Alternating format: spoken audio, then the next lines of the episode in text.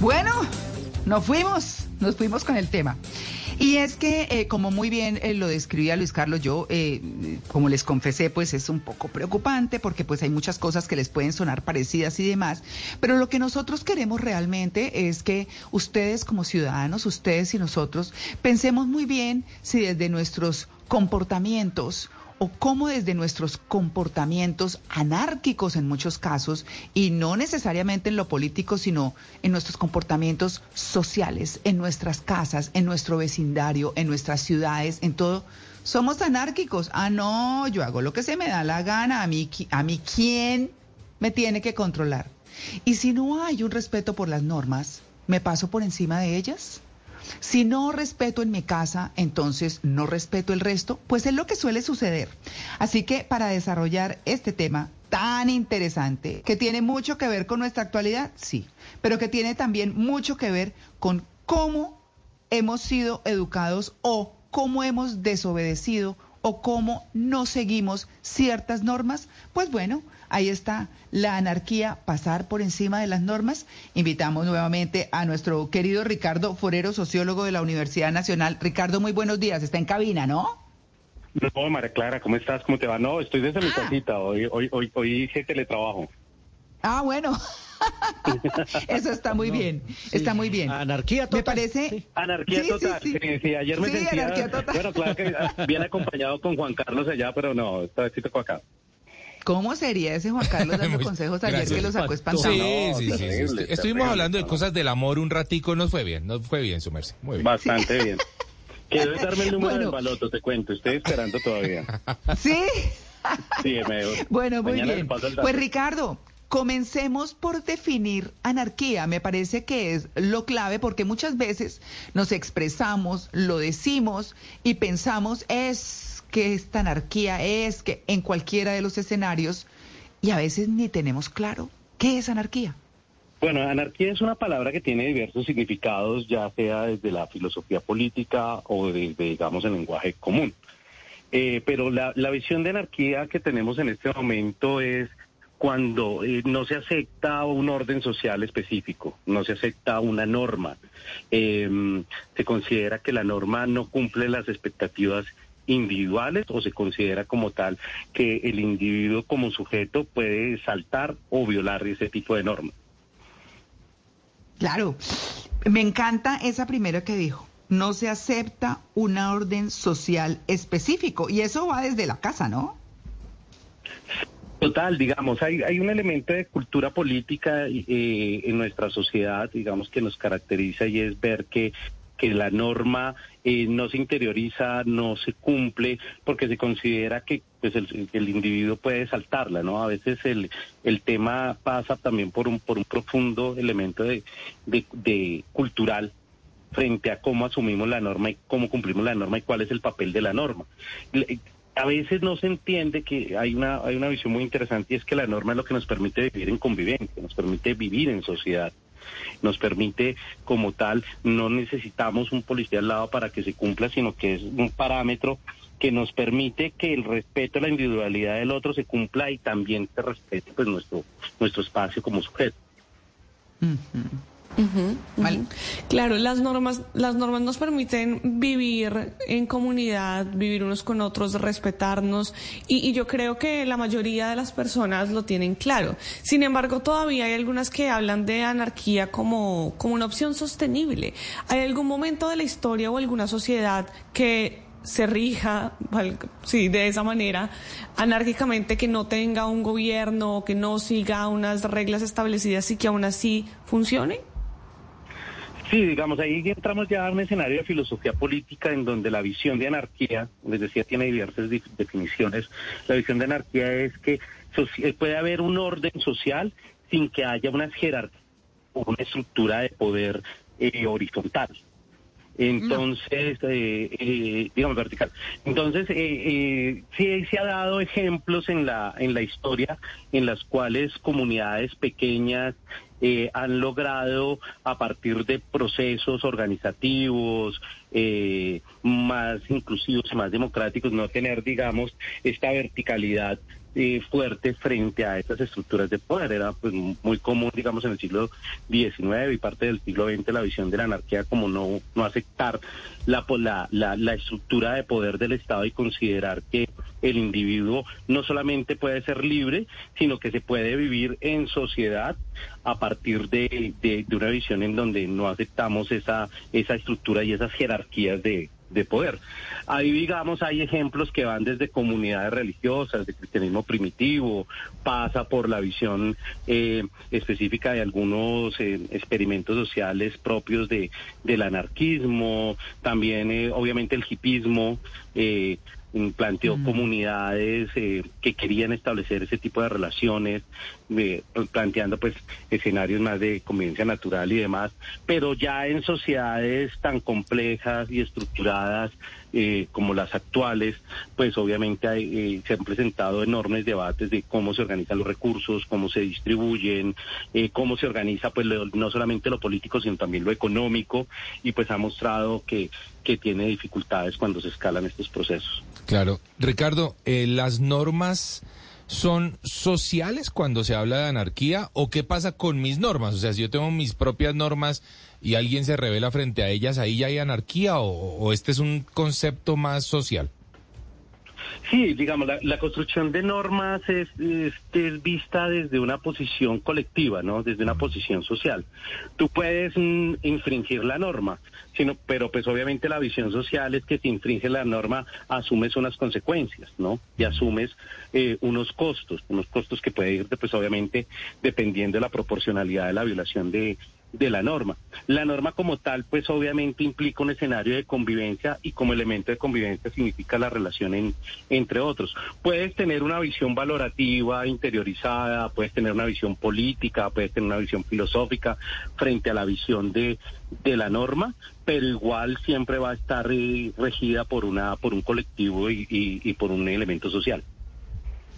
Ricardo, ¿hay formas de ser anárquico y, perdón por lo que voy a decir, y no joder a los demás? Pues es complicado, digamos, esa, esa asunción es bastante complicado, digamos, eh, porque sería como la definición de qué implica joder, no, no joder a los demás, digamos, ahí, hay una visión como mística de aquel que se retira a un bosque y entonces establece una relación eh, solitaria frente a eso pero en las sociedades complejas en las cuales vivimos, en los escenarios urbanos en donde vivimos en grandes aparta en grandes conjuntos, en donde tenemos que tener una relación completa, pues implica una una tensión. Obviamente también se han postulado dimensiones éticas frente frente a ese tema, ¿no? Yo puedo ser libre porque tengo una asunción ética de, del, del, de mi actuar, en donde, por ejemplo, en la visión kantiana, en donde respeto la individualidad del otro y, reconozco la racionalidad de la, de la norma en términos de convivencia y la interiorizo.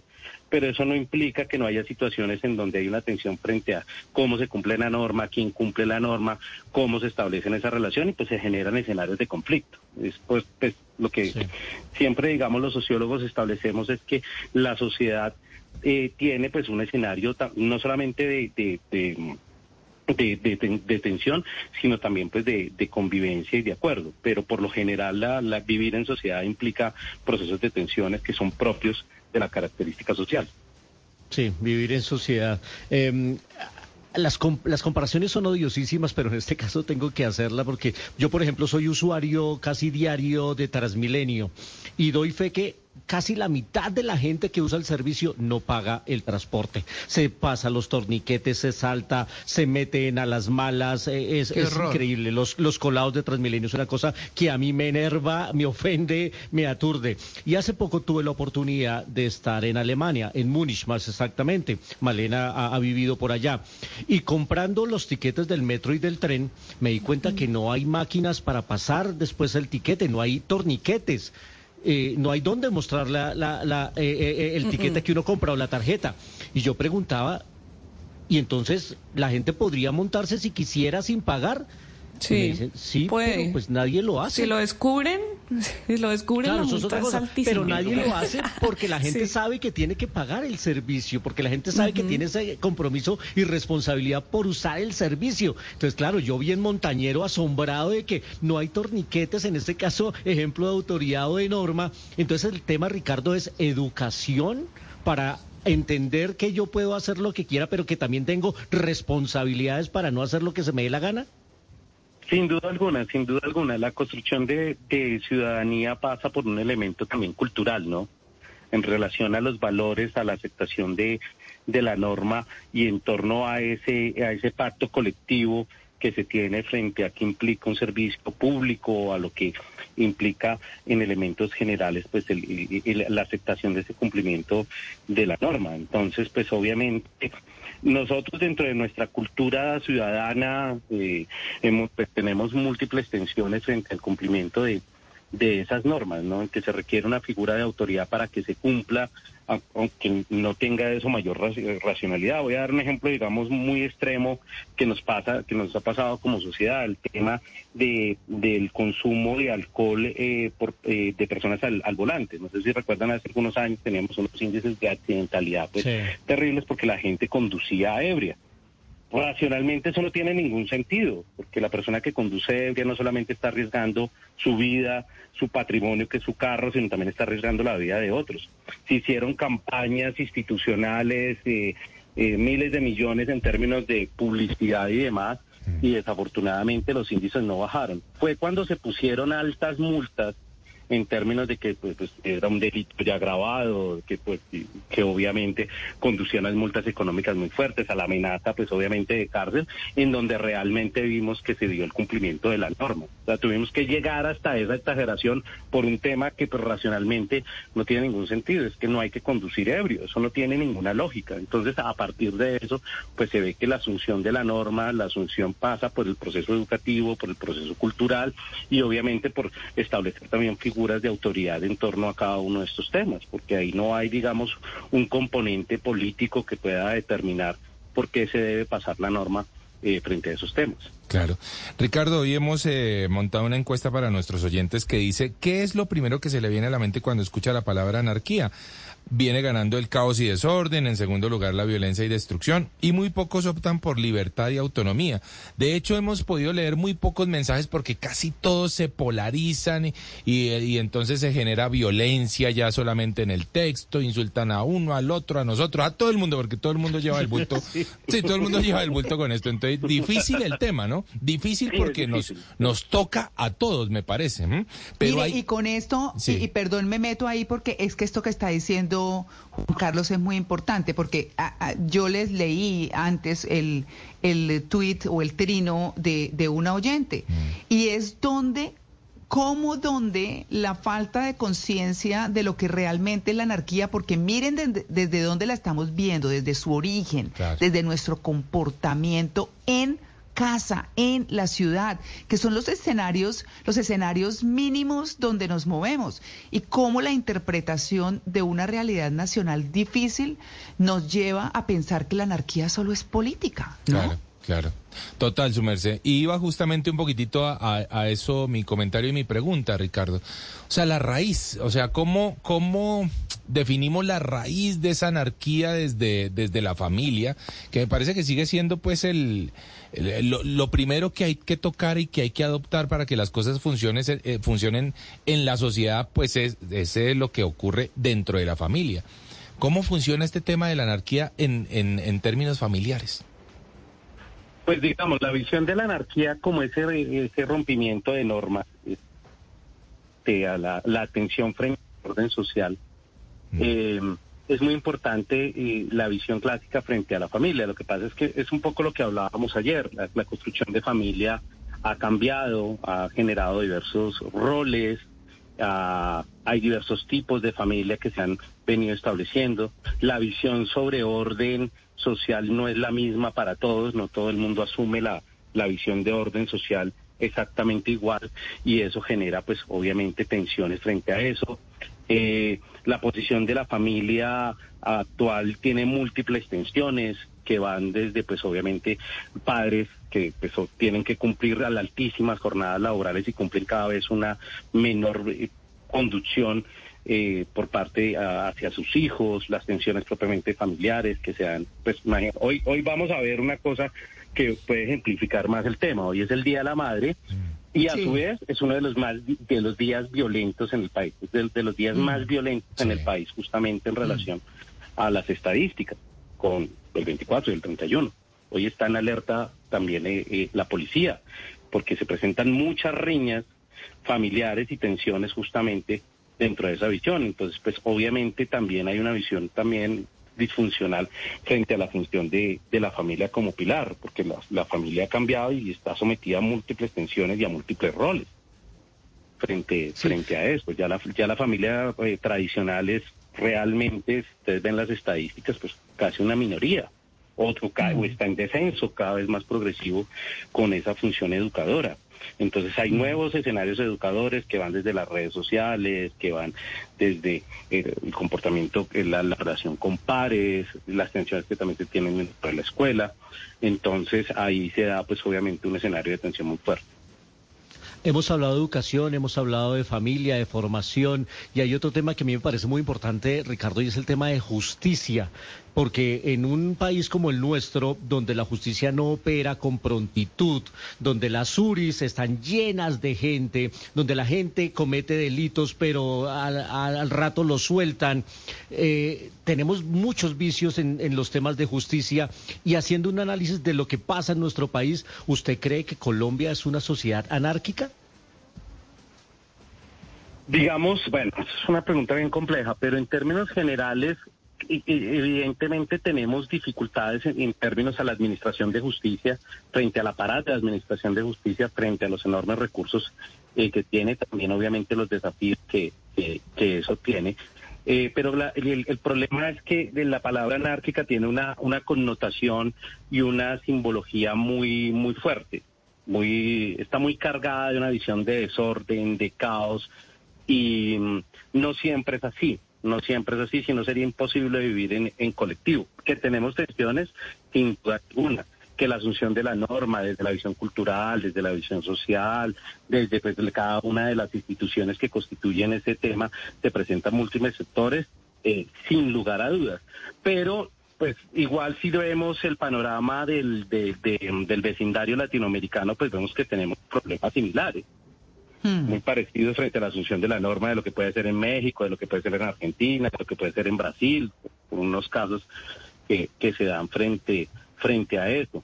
Sí tenemos múltiples dificultades eh, y, eso pues corresponde a, la, a, la, visión que tenemos internamente, pero no necesariamente a esa visión, digamos, un poco que se tiene frente a la construcción de lo, de lo colectivo, porque pues igual pues se presentan también atenciones frente a eso.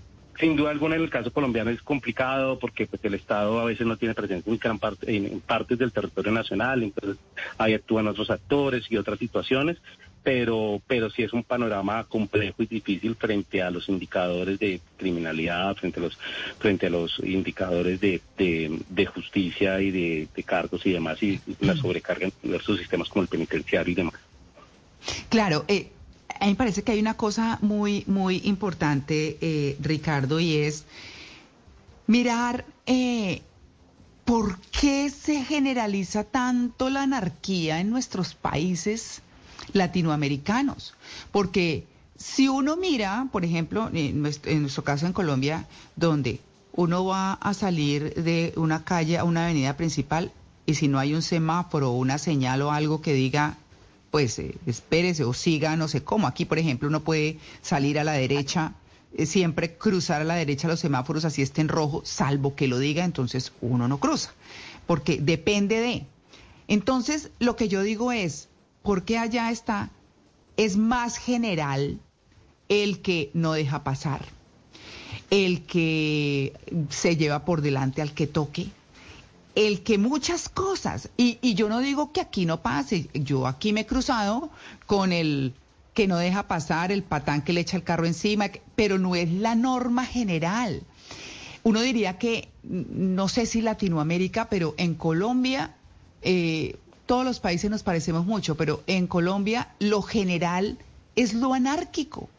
Es que eso es lo que uno dice hasta dónde hemos llegado. Entonces, eh, como le decían los papás, le faltó fuete en ese rabo, ¿no? Entonces, es que falta más dentro de la de la reglamentación, digamos, que hay, y si uno parte de la casa, falta un ejemplo del papá ordenado, no que insta al desorden, sino que, sino que dice esto se hace así y da el ejemplo.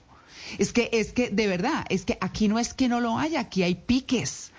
Aquí eh, está el que no cumple, pero no es la norma general, porque las normas se cumplen.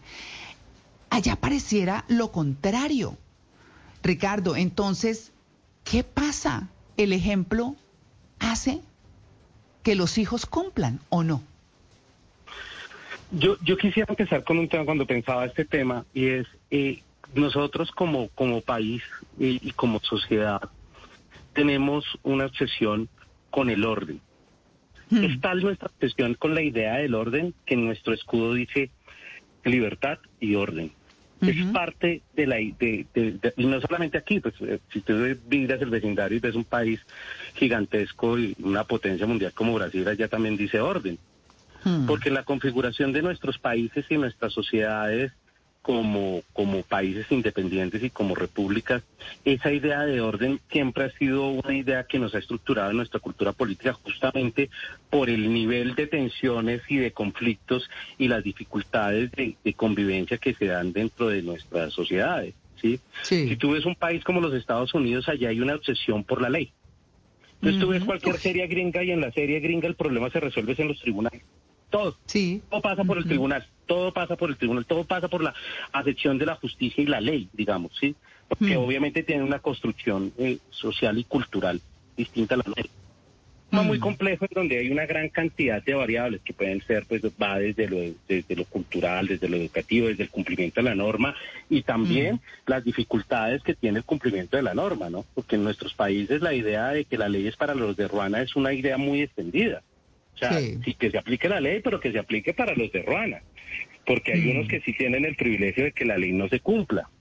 Sí. Y eso, relacionado con lo que hablamos ayer, de, de, de, de, cómo la autoridad requiere legitimidad, y eso deslegitima un poco la idea del cumplimiento de la norma. Entonces hay una fragilidad en el cumplimiento de la norma justamente por estas tensiones de cómo se aplica. No es la idea de la ley para todos, donde todos deben cumplir la ley independientemente si son ricos, pobres y demás, todos deben cumplir la ley porque es una premisa fundamental para hacer una sociedad próspera en torno a eso. Entonces, mm. en nuestra cultura eh, política, en nuestra cultura ciudadana, en la visión frente a la asunción de la norma, se presentan múltiples tensiones y múltiples eh, procesos que evidentemente muestran eh, las tensiones que se dan con la con el con las instituciones sí entonces sí es, yo critico ay esos policías están corruptos pero es el pero es uno mismo el que está pagando al policía para que lo deje ir y entonces ahí no pasa nada.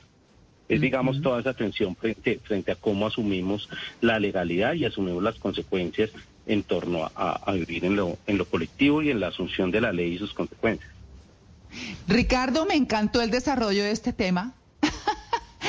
me encantó porque creo que hemos tocado una base muy importante y por lo menos de cuestionarse o cuestionarnos cada uno desde nuestro lugar en la sociedad, desde nuestras responsabilidades y de nuestros deberes como ciudadanos, de qué estamos haciendo frente al desarrollo de las mismas sociedades a las que pertenecemos o en las que estamos, ¿no? Y estamos buscando pertenecer, como en mi caso.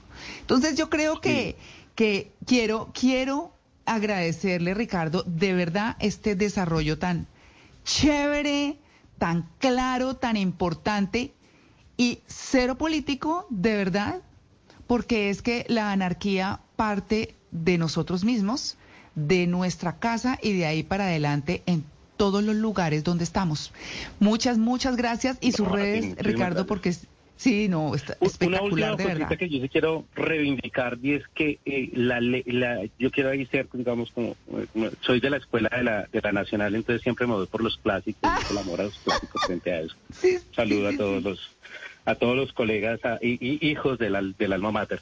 Eh, la ah. visión de la ley es, eh, es la racionalización de la conducta, decía Hegel. O sea, la ley está para que, es, es la máxima expresión de la racionalidad para poder vivir en convivencia.